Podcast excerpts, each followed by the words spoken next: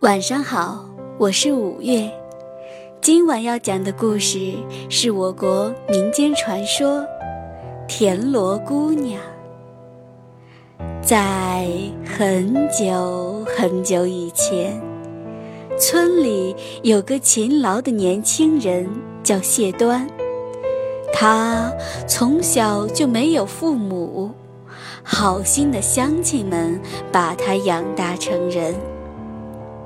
有一天，谢端干完活回家，看见路边有一只田螺，就带回家养在水缸里。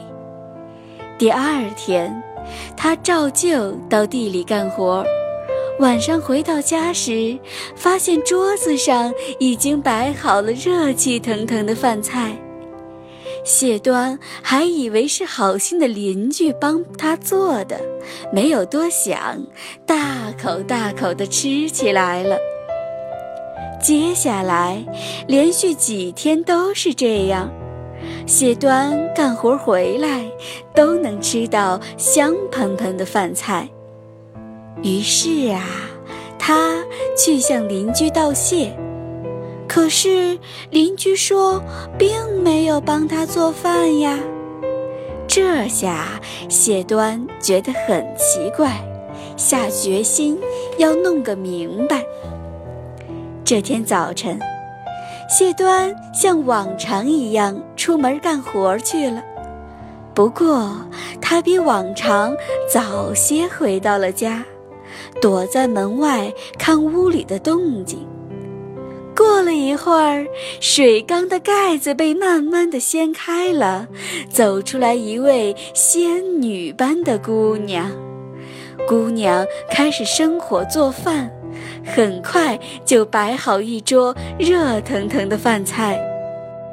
饭菜做好以后，姑娘又躲到水缸里去了。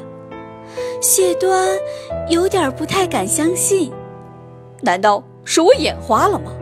是这个姑娘每天给我做饭吃。一连几天，谢端都早早回到家，在门外偷偷的观察。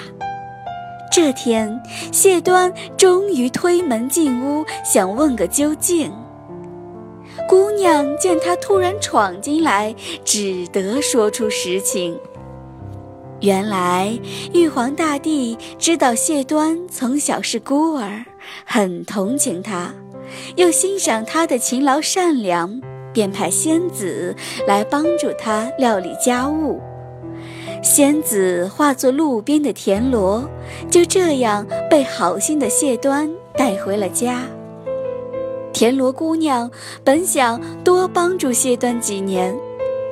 可是被谢端知道了身份，就不能留在这儿了。他指着水缸里的田螺壳，对谢端说：“我把田螺壳留给你，你可以用它来储藏粮食，这样就有吃不完的粮食了。”话音刚落，屋外突然狂风大作。等谢端回过头来，才发现田螺姑娘已经不见了踪影。后来，谢端就用田螺壳盛粮食，里面的粮食总是满满的。过上好日子后，谢端仍然去田里辛勤劳作。并把许多粮食分给穷苦的乡亲们，报答他们的养育之恩。今天的故事讲完了，宝贝，晚安。